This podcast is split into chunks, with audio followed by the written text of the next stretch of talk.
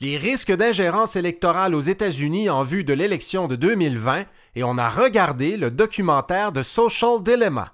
Vous écoutez le balado de la chair. Bonjour tout le monde, je m'appelle Frédéric Gagnon, je suis titulaire de la chaire Raoul Dandurand en études stratégiques et diplomatiques de l'Université du Québec à Montréal et vous écoutez le Balado de la chaire. C'est un balado qui vous permet d'entendre nos conférences si vous les avez ratées et des capsules d'analyse de l'actualité internationale, de l'actualité politique aux États-Unis et de la culture populaire américaine. Je vous souhaite une bonne écoute. The November 3rd election is just 50 days away. Some sports arenas are being transformed into voting supercenters. Joe Biden is meeting with veterans in Florida right now. It's his first campaign visit there. La campagne électorale aux États-Unis bat son plein en vue du scrutin du 3 novembre prochain. Et quand on pense euh, à ces élections, on peut avoir l'exemple de 2016 en tête. Hein. On se rappelle du duel entre Hillary Clinton et Donald Trump. Et on s'en souvient à ce moment-là, euh, la Russie s'était ingérée dans le processus électoral américain. Ça avait eu des effets notables sur le résultat. En tout cas, Hillary Clinton pense que la Russie est en partie responsable de sa défaite. Et euh, on parle un peu moins d'ingérence électorale cette année en vue de l'élection de 2020. C'est peut-être à cause de la pandémie, des difficultés de l'économie américaine.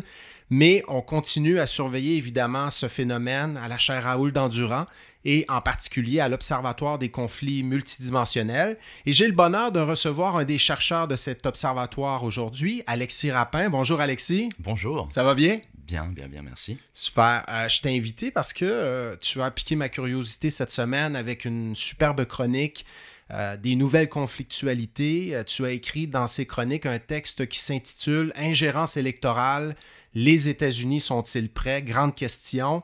Euh, on peut avoir tendance à penser que l'ingérence électorale aux États-Unis, c'est un phénomène moins important cette année, mais est-ce que ça reste important? Est-ce qu'il y en a encore de l'ingérence électorale? Est-ce que c'est encore un grand risque? Ben, de toute évidence, en tout cas si on en croit le, renseignement américain, il y a déjà des activités d'ingérence étrangère qui sont euh, euh, observées à l'encontre du processus électoral américain. Euh, et c'est pas juste le, renseignement qui le dit. En fait, pas plus tard que la semaine dernière, Microsoft annonçait avoir observé toute une myriade de tentatives de cyberintrusion à l'encontre d'organismes aussi bien démocrates que républicains. Microsoft alerted the firm about the attacks and identified the suspecting hacking group as the same set of spies blamed by the US government for breaking into Hillary Clinton's campaign in 2016. Donc on observe effectivement déjà euh, des activités. Euh, de quoi on parle exactement? Euh, Il y a différentes choses, mais notamment de tentatives de hacking à l'encontre d'organismes partisans démocrates et républicains. On vise les, deux partis? Absolument. Ah ouais? Absolument. aussi bien l'un que l'autre. j'ai pas, on n'a pas spécifiquement d'informations sur qui serait plus visé, mais tous les deux sont visés vraisemblablement. Et, et, ça concerne aussi bien des organes partisans que des firmes de relations publiques engagées par les équipes de campagne, que les équipes de campagne elles-mêmes, en fait, de Joe Biden et de Donald Trump.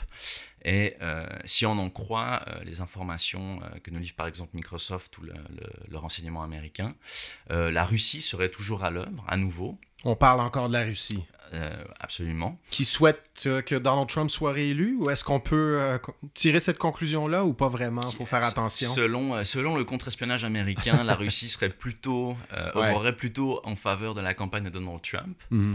Et fait nouveau, par contre, la Chine et l'Iran viendraient s'ajouter un peu à la, à la, liste des troubles faits. la Chine qui, de son côté, semblerait plutôt favoriser Joe Biden et euh, l'Iran, quant à lui, qui, euh, euh, sans nécessairement prendre position, s'activerait plutôt à, augmenter les, fractures sociopolitiques au sein de l'électorat et décrédibiliser le, processus électoral de cette année. Chose que la Russie avait faite avait fait en 2016 en répondant en répandant pardon, toutes sortes d'informations un peu frauduleuses à propos de Mme Clinton des mouvements Black Lives Matter également, si je me souviens bien. Ben, on observe aussi cette année, en fait, euh, des, campagnes de désinformation. En fait, c'est maintenant c'est quelque chose qui est, qui est euh, véritablement constant. En fait, le phénomène n'a jamais cessé depuis 2016. Et, euh, et donc, c'est pas vraiment surprenant qu'on en observe encore, mais on observe effectivement des activités de désinformation fait sur mesure Mhm. pour la campagne présidentielle, si je peux dire. Notamment, je crois, euh, le, début, euh, début septembre, euh, Facebook a identifié et désactivé un réseau de, de comptes et de pages frauduleux euh, qui se faisaient passer, orchestrés depuis la Russie, mais qui se faisaient passer en fait pour des activistes progressistes américains dans le but de euh, discréditer en fait la campagne Biden auprès de- d'électeurs de gauche. Donc on voit que c'est aussi un phénomène qui se poursuit en contexte de campagne électorale? On sait qu'aux États-Unis, là, ce qui s'est passé en 2016, ça, ça a suscité euh, bien des débats. Ça a fait l'objet d'enquêtes aussi. On pense au rapport Mueller hein, sur l'ingérence russe dans l'élection de 2016. Des enquêtes au Sénat des États-Unis aussi, à la Commission sur le renseignement et tout ça. On a essayé de changer les choses. Est-ce que tu as l'impression que les États-Unis sont, sont mieux préparés cette année, cette année pour euh, faire face à ce risque-là? Euh, oui et non. Many more countries are developing capability to replicate what the Russians had done. Si, si on regarde le tableau d'ensemble, c'est quand même, euh, grosso modo, un peu moins alarmant qu'en 2016. Il y a un certain nombre de mesures qui ont été prises. Euh, je ne veux pas toutes les citer, mais entre autres exemples, on peut parler par exemple euh, des briefings de cybersécurité qui ont été offerts par les agences fédérales aux équipes de campagne pour qu'elles puissent mieux se prémunir des tentatives de piratage. Euh, on peut parler de la mise sur pied de la, de la CISA, qui est dans le fond une, agence fédérale en charge de protéger les infrastructures critiques américaines contre les risques cyber et qui, euh, qui notamment aide, va aider désormais à protéger le- le- les systèmes de vote et les bases de données électorales des États. Euh, on peut citer aussi pas mal de petits mécanismes qui ont été mis en place par les compagnies de réseaux sociaux pour euh, mieux lutter contre la désinformation, donc des, des, euh, des outils de fact-checking, des mécanismes de signalement des contenus factuellement un peu douteux euh, au bénéfice des internautes, etc. Et on va jusqu'à supprimer des comptes hein, un peu plus euh, systématiquement Oui, oui, cette fois-ci. Ce qu'on- faisait moins en 2016, on laissait un petit peu plus aller au nom souvent de la liberté d'expression, euh, de cette idée que les médias sociaux doivent être un lieu de démocratisation de l'information, des choses comme ça. Absolument. Mais on je- a réalisé que ça se retournait contre, contre les sociétés démocratiques finalement. Oui, et je pense qu'on a, on a, il y a, il y a une conscience beaucoup plus nette du, Mhm. du, du risque derrière et en fait de, de, de l'ampleur des efforts qui sont, euh, qui sont déployés pour tenter de s'immiscer dans le processus politique américain. Et donc, euh, il y, a, il y a quand même de plus en plus d'efforts de la part des, des- des compagnies de réseaux sociaux pour identifier ces comptes, les désactiver, euh, euh, publiciser leur existence aussi pour qu'on sache qu'il y a des Mhm. activités qui sont à l'œuvre. Mais euh, reste que, selon toute vraisemblance, ça reste le- le- le- la part de comptes qui sont identifiés et désactivés est probablement très marginale par rapport à l'ampleur de toutes les activités qui sont déployées. Parce que ça devient difficile aussi d'attribuer ces actions-là à, à des acteurs X, Y, Z. Absolument. Donc, on est prudent avant de supprimer un compte. Euh, c'est difficile aussi pour les utilisateurs de savoir à quoi ils ont affaire. Ça, c'est un, problème qui Absolument. subsiste encore cette année. Et, les électeurs plus- sont pas toujours bien outillés pour euh, démêler tout ça. hein. Exact, exact. Et c'est beaucoup plus difficile euh, pour les, compagnies de réseaux sociaux ça, prend beaucoup de temps et d'énergie et de ressources pour, euh, pour vraiment mener l'enquête, identifier, démasquer, prouver que ces comptes-là sont frauduleux, que c'est de la désinformation provenant de l'étranger, etc. Et ça, ça prend. euh, c'est beaucoup plus difficile pour eux de les, de les débusquer que pour les gens qui le font de, de, de déployer ces activités-là. Ça, c'est un problème de fond persistant. Est-ce qu'il y en a d'autres? Est-ce qu'il y a encore des, disons, des, des, des- des éléments qu'on doit améliorer à tout prix aux États-Unis pour éviter euh, le type, euh, le type de, de, de problème qu'on a observé en 2016? Qu'est-ce qui reste à faire? Ben, sur le plan, si on, si on regarde ça dans une dimension un peu globale, stratégique, euh, il y, a, il y a beaucoup d'emphase qui est mise sur, dans, dans les débats sur la cybersécurité sur toutes les questions de dissuasion, c'est-à-dire en amont, euh, essayer de décourager les acteurs malveillants d'entreprendre certaines actions. Et sur ce plan-là, les États-Unis ont quand même euh, euh, augmenté un peu leur jeu, si je peux dire. Il y a eu euh, de plus en plus d'inculpations de hackers étrangers, et notamment des inculpations qui sont rendues très publiques pour que ces gens-là, en fait, ne, ne puissent pas voyager librement. Il y a des mandats d'arrêt qui sont émis, etc. Il y en a eu après le rapport Mueller, notamment. Il y, en, il y en a eu beaucoup et il y en a de plus en plus. En fait, c'est une méthode qui devient de plus en plus euh, utilisée par le. les Et on, sert, on américaines. sert ça, on, on utilise ça comme exemple en disant ben les prochains, voici ce qui vous attend si, si vous tentez ce genre de choses. ça? Exactement. Et pour montrer que euh, voilà, les, États-Unis ne, ne- ne laissent pas passer, on réagit et comme euh, le- toute, le- toute la force de l'appareil judiciaire américain peut possiblement être mobilisée contre vous si, euh, si vous venez vous mêler des- du processus politique américain. Mais reste que euh, sur une note plus générale, euh, et notamment vis-à-vis de la désinformation, le gros problème, c'est qu'on sait que c'est les campagnes de désinformation se nourrissent de, de la polarisation partisane, de la défiance à l'encontre des Ça, c'est loin d'être réglé. Et ça, c'est très très loin d'être réglé. Et on peut, enfin, je pense que c'est pas exagéré de dire que ça s'est largement accentué depuis 2016. Quoi. Ouais. Alexis Rapin, donc, tu signes cette chronique euh, des nouvelles conflictualités qui s'intitule Ingérence électorale, les États-Unis sont-ils prêts? Cette fois-ci entre parenthèses. J'invite les, euh, les gens qui aiment euh, ces, ces thèmes à lire la chronique. Elle est extrêmement intéressante. On peut la lire sur le site internet de la chaire Raoul Dandurand au www.dandurand.ucam.ca. Alexis, merci beaucoup d'avoir euh, été là aujourd'hui. Merci à toi.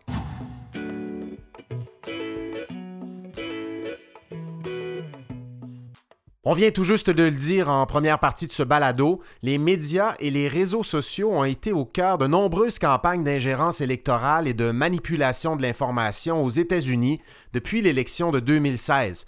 Ce sont des phénomènes qui ne touchent pas juste la société américaine, ça touche aussi des pays comme la France, l'Allemagne, le Canada également, comme en témoignent euh, ces fausses histoires qui ont circulé sur Facebook pendant l'élection canadienne d'octobre 2019 à propos d'un scandale sexuel impliquant Justin Trudeau.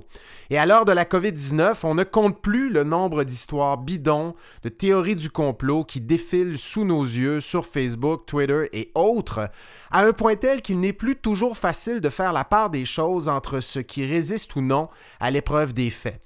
Mais écoutez, si ces questions vous intéressent, je pense que vous voudrez regarder à tout prix le nouveau documentaire intitulé The Social Dilemma ou en français Derrière nos écrans de fumée.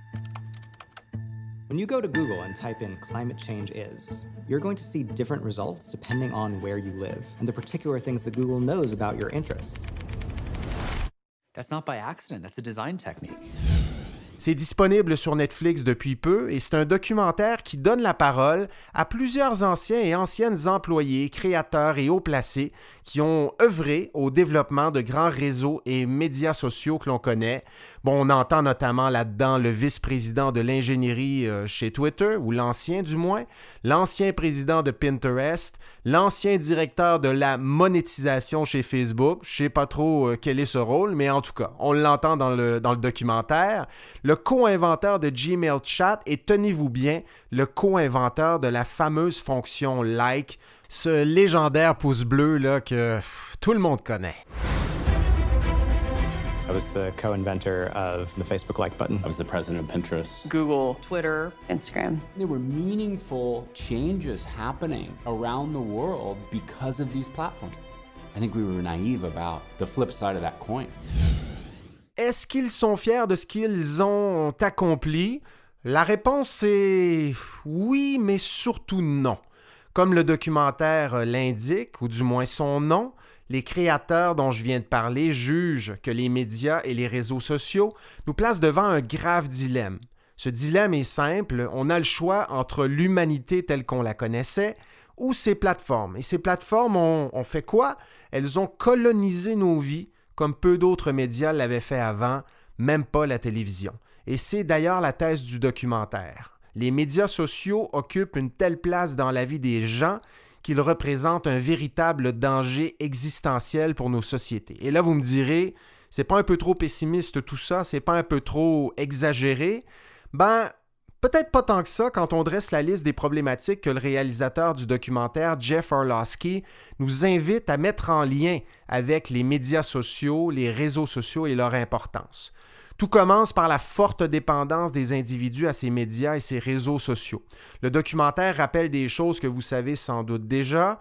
Si vous ne le savez pas, ben, prenez votre téléphone cellulaire ce soir et regardez vos statistiques d'utilisation euh, d'applications comme Facebook et Twitter. Vous constaterez, ben, c'est peut-être pas votre cas, mais demandez à vos amis là, qui vous diront ben, c'est pas rare que je passe plusieurs heures par jour sur ces plateformes-là à faire défiler des nouvelles, l'actualité. Euh, souvent, j'y vais pour le plaisir, passer le temps, m'informer, regarder les photos de mes amis. Bon, il n'y a rien d'étonnant là-dedans parce que, comme l'expliquent les anciens et anciennes qui ont travaillé pour ces compagnies, pour Facebook, Twitter euh, et autres, ces médias sociaux ont été pensés et conçus avec un but avoué et précis, et c'est de nous inciter à passer le plus de temps possible sur ces plateformes, les yeux rivés sur notre écran.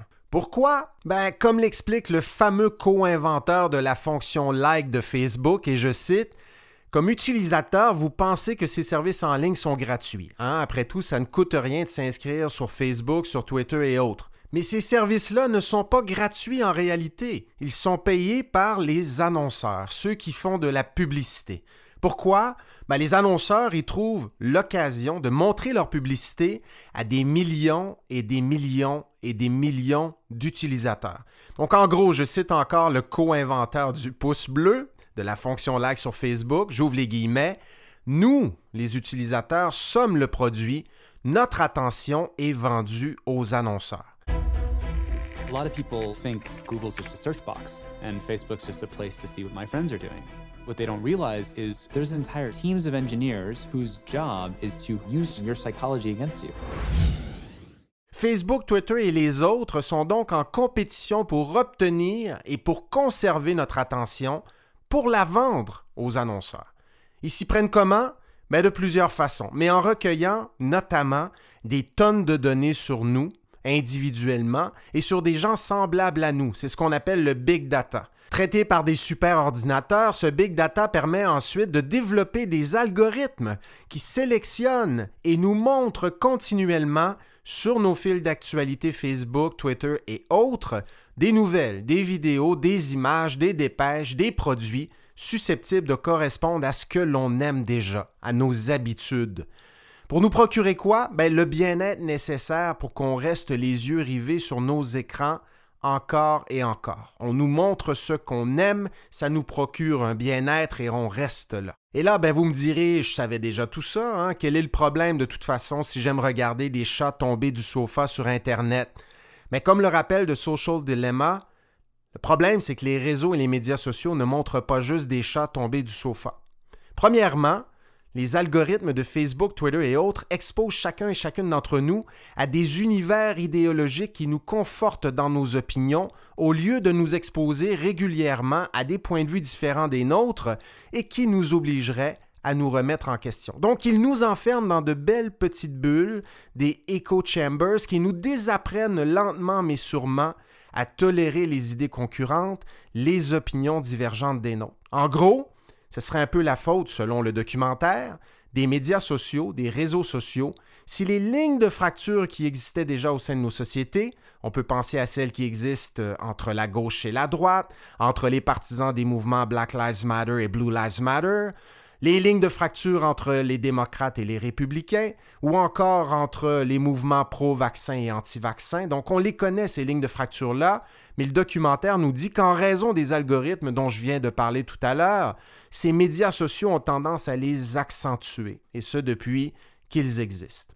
Donc en gros, les algorithmes de Facebook, Twitter et autres sont un problème parce qu'ils nous coupent des idées d'autrui au lieu de nous obliger à les considérer, à évaluer même leur pertinence. Ces autres idées-là en viennent à nous paraître étrangères, inférieures, menaçantes, parce que comme le dit l'adage, on a souvent peur de ce qu'on ne connaît pas.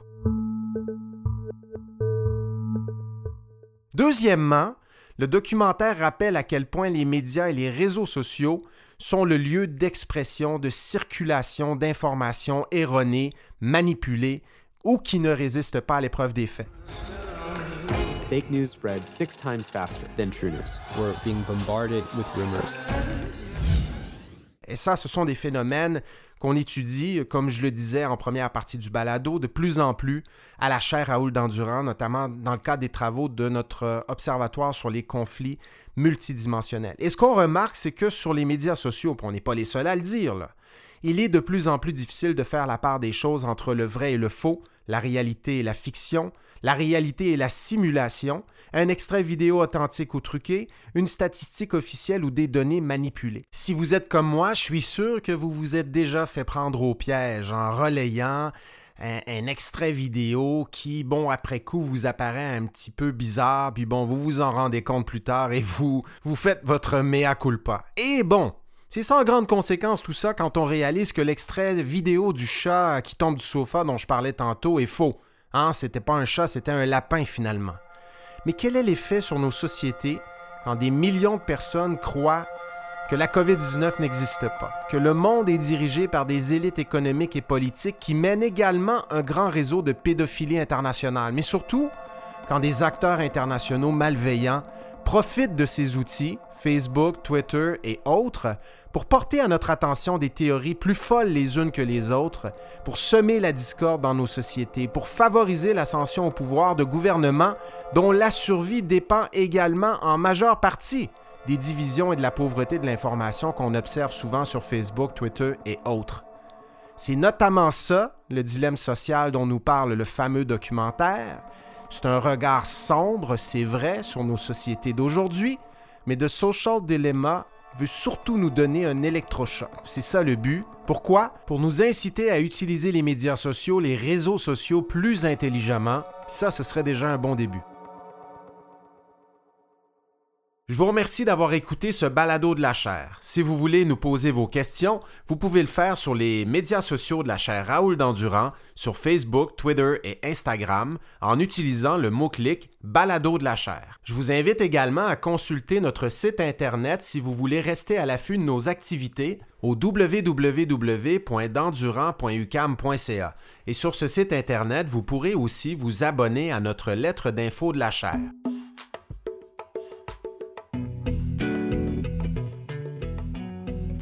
Et c'est pas une mauvaise idée de rester à l'affût de nos activités ces jours-ci. Notre première table ronde en ligne de la saison électorale américaine de 2020 est prévue le 22 septembre dès 12h30.